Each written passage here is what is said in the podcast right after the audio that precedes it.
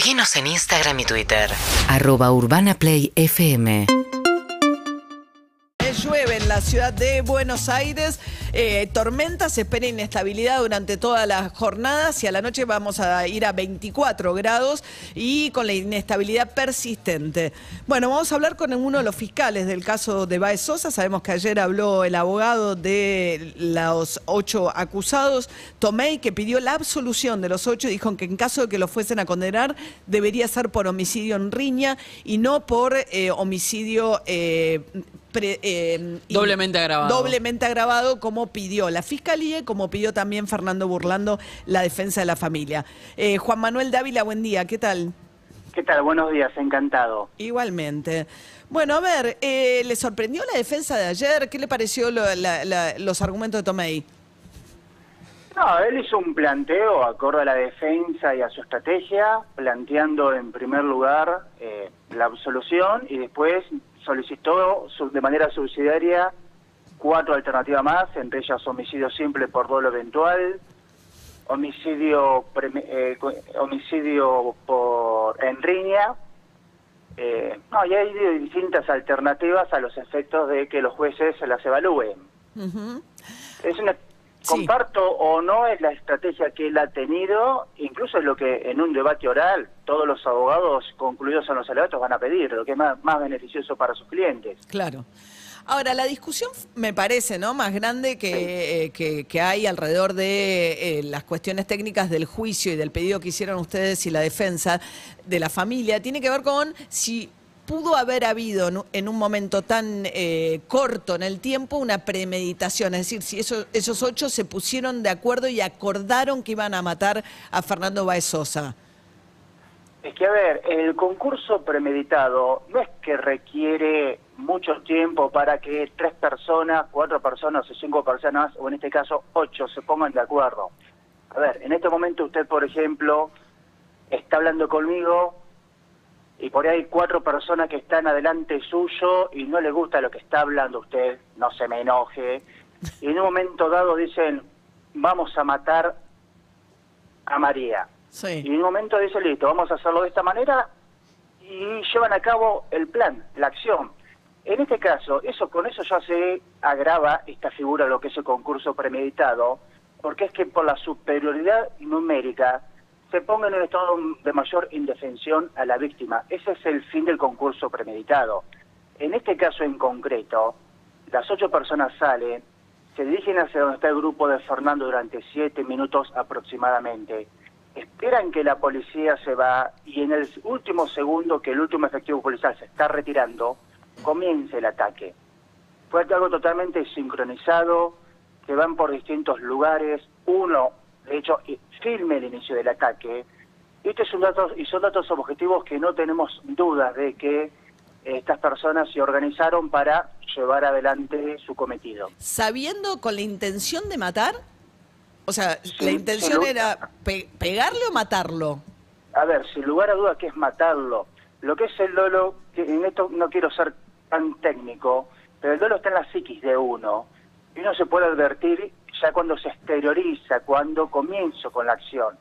Si yo una persona que está en el piso lo derrumbo durante 35 segundos aproximadamente, estando totalmente inmóvil en el piso, doy una patada tras otra, una patada tras otra en la cabeza y en su cuerpo, no hay dudas que el fin es matarlo.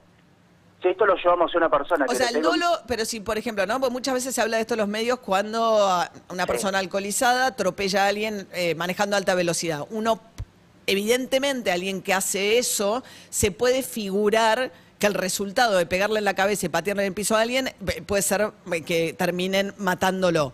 Ahora, ese- ¿no? Eso es como, tiene una pena un poco menor a la de si lo hago con la intención de matar. O sea, una cosa que yo me pueda figurar que sea el resultado ese, a que yo tenga deliberadamente como finalidad matar. usted se estaría representa perdón, hablando del homicidio culposo Sí. o un doloso con un dolo ven- eventual. Sí. El dolo, a ver, el dolo eventual. No, lo que digo, eh, ustedes respecto de Ah, los ocho rugbyers, lo que creen es que tenían la intención de matar, eh, que, que- que es peor que que se figuraron que podían llegar a matarlo. No, no, sin, a ver, sin lugar a dudas, si yo tomo un, ar- tomo un arma de fuego, efectúo un disparo a dos metros, tengo la intención de matar. Pasa que eh, puede ser incluso que la pólvora o esté húmeda, esté mojada, o efectivo, o no, no, no, no, no era el disparo. En este caso, si tengo una persona, perdón que sea reiterativo, totalmente inconsciente como una bolsa de papas en el piso, y entre ocho personas tomamos carrera, le pegamos en la cabeza, una tras otra, durante 35 minutos, segundos, perdón, no hay otra intención que se advierta que ha sido esa. Ajá. Y Eh, es lo mismo... descartamos que no los hayan querido matar. ¿Cómo, cómo? Descartamos por completo que no Que lo no. hayan querido matar. Ahora, ¿es lo mismo el que está filmando que el que patea? No, es que que está filmando. Yo cuando justo hice los alegatos hablé de las ocho personas. El que está filmando, esa filmación dura ocho segundos y cuando él culmina de filmar está pegado al cuerpo de Fernando. Y él, hay ocho segundos posteriores que no hay imagen fílmica, que eso a través de testigos se lo ve realizando esta acción e incluso cuando se aparece el nuevo video, que es la secuencia siguiente, él a los, en los dos primeros segundos se lo ve de- pegado donde se encuentra Fernando y después se va a otro extremo. Claro, además se está y lo filmando, dejan filma tirado, durante ¿no? 8 segundos, 30 segundos más dura el ataque. Eh, doctor, soy Julieta Rufo, le quiero preguntar. Encantado. Buen día. Ayer Tomei argumenta su pedido de absolución diciendo que hay una incongruencia entre la elevación de, el pedido de elevación a juicio y la- los alegatos durante la acusación. Lo que yo le quiero preguntar es, esto, o sea, si existiera esta incongruencia, técnicamente puede impactar en lo que el tribunal decide en, en esto de que eh, argumenta Tomei de el hecho no está aprobado, desde lo técnico se lo pregunto. A ver, técnicamente, si hay una incongruencia, lo cual no ocurrió en este caso en concreto, obviamente, uno tiene que decir, a ver, yo no puedo elevar una causa por un homicidio y estoy acusándote por un robo.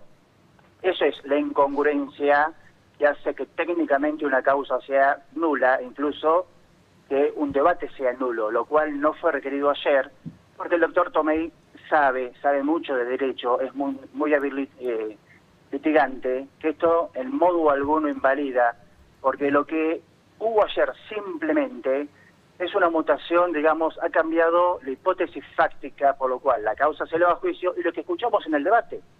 La, Porque la si no hipótesis parece- de la causa, ¿cuál era?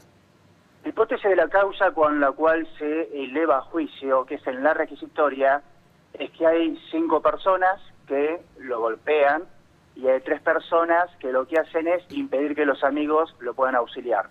En el debate se acreditó, sin lugar a dudas, que las ocho personas lo golpean a Fernando, entre ellos se turnan para golpearlo, y el que no lo golpeaba impedía que sus amigos o terceras personas se aproximen a él a auxiliarlo. Eso es lo que ocurrió en el debate, y es por eso lo que hay es una descripción fáctica distinta del hecho. Pero no es que hubo un hecho distinto, un hecho nuevo, no, para nada. No hay, no hay, si hubiésemos advertido que hubiese peligro de la congruencia, ¿qué es lo que se hace técnicamente? Jornadas anteriores, anunciamos que vamos a hacer esto para no, no violar el principio de congruencia. Acá en modo alguno ocurrió. Bien. Estamos hablando con Juan Manuel Dávila, que es el fiscal de la causa de Baez Sosa, uno de los que eh, hizo el alegato pidiendo la perpetua para los ocho. Fiscal, otra de las cosas que dijo ayer Tomei es que va a ser muy difícil que la justicia o que este tribunal, si tuviera dudas de que esto realmente fue un homicidio con las características que usted describe, eh, pueda fallar distinto a lo que le han pedido porque la opinión pública ya está volcada y que es muy difícil para la justicia en circunstancias como estas eh, de alguna manera abstraerse de esto. Y hizo incluso un editado de declaraciones de Fernando Burlando donde se dirige a los acusados asesinos, animales, mana, digamos, con eh, lo que ha hecho bastante a lo largo de este juicio también Burlando, que es una caracterización eh, de, de- estos ocho eh, acusados como personas también absolutamente irredimibles con relación y eh, este, sin chance alguna de, de- ser algo distinto a, las bestias que él describe. Perdón, creí que venía la pregunta. No, no, Eh, lo que es que me- no quería explayarme. Lo que me doy cuenta es, la pregunta sería, ¿es verdad, usted cree realmente que frente a un caso de tanta trascendencia pública, eso condiciona al tribunal una vez que la opinión pública ya tomó un partido de la manera en que, bueno, es obvio que va a tomar partido por la víctima, pero digo, No, no, en modo alguno, en modo alguno. Los tres jueces son jueces muy probos, muy serios, han visto la templanza en la cual se maneja la, se manejó la presidenta, la, eh, la doctora Castro, eh, van a resolver por la prueba que tuvieran ante la vista, no por la presión, por la presión que haya. Sabemos obviamente que es un juicio con mucha presión, pero eso no va a influir en, en lo que resuelvan. Eso es- va a ser así. Eh, doctor, si no fuera perpetua para los ocho acusados, ¿la fiscalía apelaría? Y seguramente, seguramente, pero no por una cuestión que en este caso quiero ir respondiendo con lo que es la presión social. Eh, la acción que han desplegado estos muchachos se encuadra en estas figuras que, hemos, que hemos venido describiendo, anunciando, y la única pena que tiene es la de prisión perpetua. Por eso estamos convencidos, nunca tuvimos una causa con tanta cantidad de pruebas, 23 testigos presenciales, pruebas genéticas y pruebas fílmicas. Eh, no tenemos ninguna duda. Dice el abogado que cuando le sacaron la ropa en el, eh, aquella noche a los acusados no se les informó de sus derechos, con lo cual pide, objeta el uso de determinados elementos como prueba. Eh, él lo planteó como una nulidad, de hecho yo le respondí, hubo tres, tres testigos, tres funcionarios policiales que hicieron mención que se le explicaron los derechos, hubo otro testigo civil que explicó cómo se desarrolló esa actividad. Ah, porque ahí Eh, le secuestran el teléfono que da cuenta de esas conversaciones en las cuales eh, se los ve plenamente conscientes de lo que habían hecho.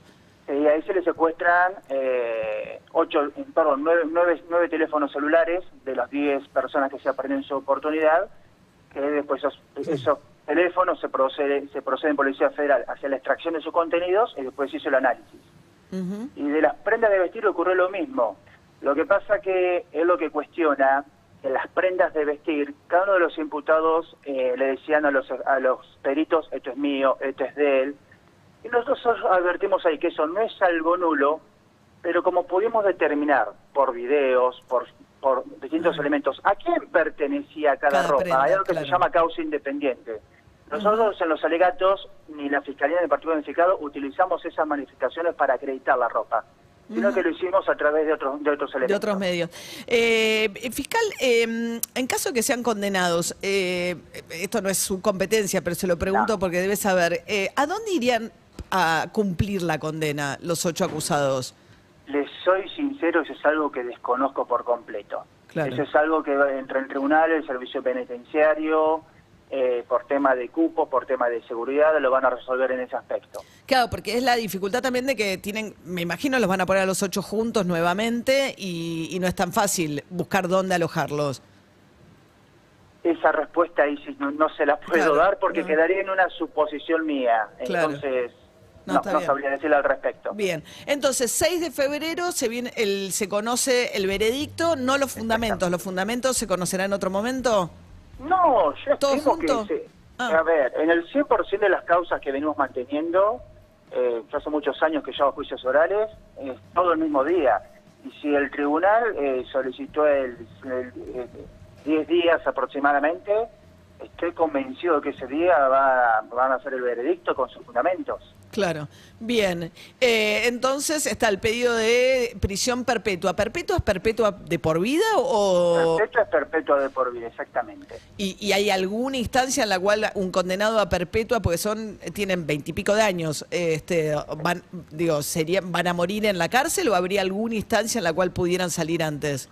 A ver, eh, las penas que tienen, eh, perdón, sí, pena de perpetua, el código prevé que a los 35 años obtengan la libertad, eh, perdón, estén en condiciones De de obtener la libertad condicional.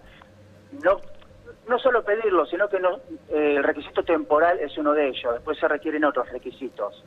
No obstante, hubo una reforma hace unos años en lo cual para todos los homicidios agravados previstos en el artículo 80, que, se- que eh, que son- son estos, está prohibida la libertad, la libertad condicional. No obstante, puede haber cambios legislativos que siempre en, ah, en principio, la, ah, en principio la perpetua es perpetua, es ir a morir a la, hasta morir en la cárcel. A ver, hay fallos internacionales que han determinado que hasta los 50 años, a los 40 y pico de años, eh, Ajá. Pero bueno, la ley, la- el, el Código Penal hoy prevé que la perpetua es perpetua porque la libertad condicional está no está prevista para este tipo de delitos. Bien. Juan Manuel Dávila ha sido muy amable, ¿eh? gracias, buen No, día. por favor, encantado. Buenos días. Hasta luego. Era el fiscal de la causa Baez Sosa. Eh, bueno, a pocos días que se conozca el veredicto, con el- la, la situación abierta, que si se el, el- digamos el tribunal acuerda con el criterio de la fiscalía y de la defensa de la familia, los ocho serían condenados a morir en la cárcel, digamos, a por lo menos pasar 35, 40 años este, presos por el crimen de Fernando Baez Sosa. Urbana Play. 104.3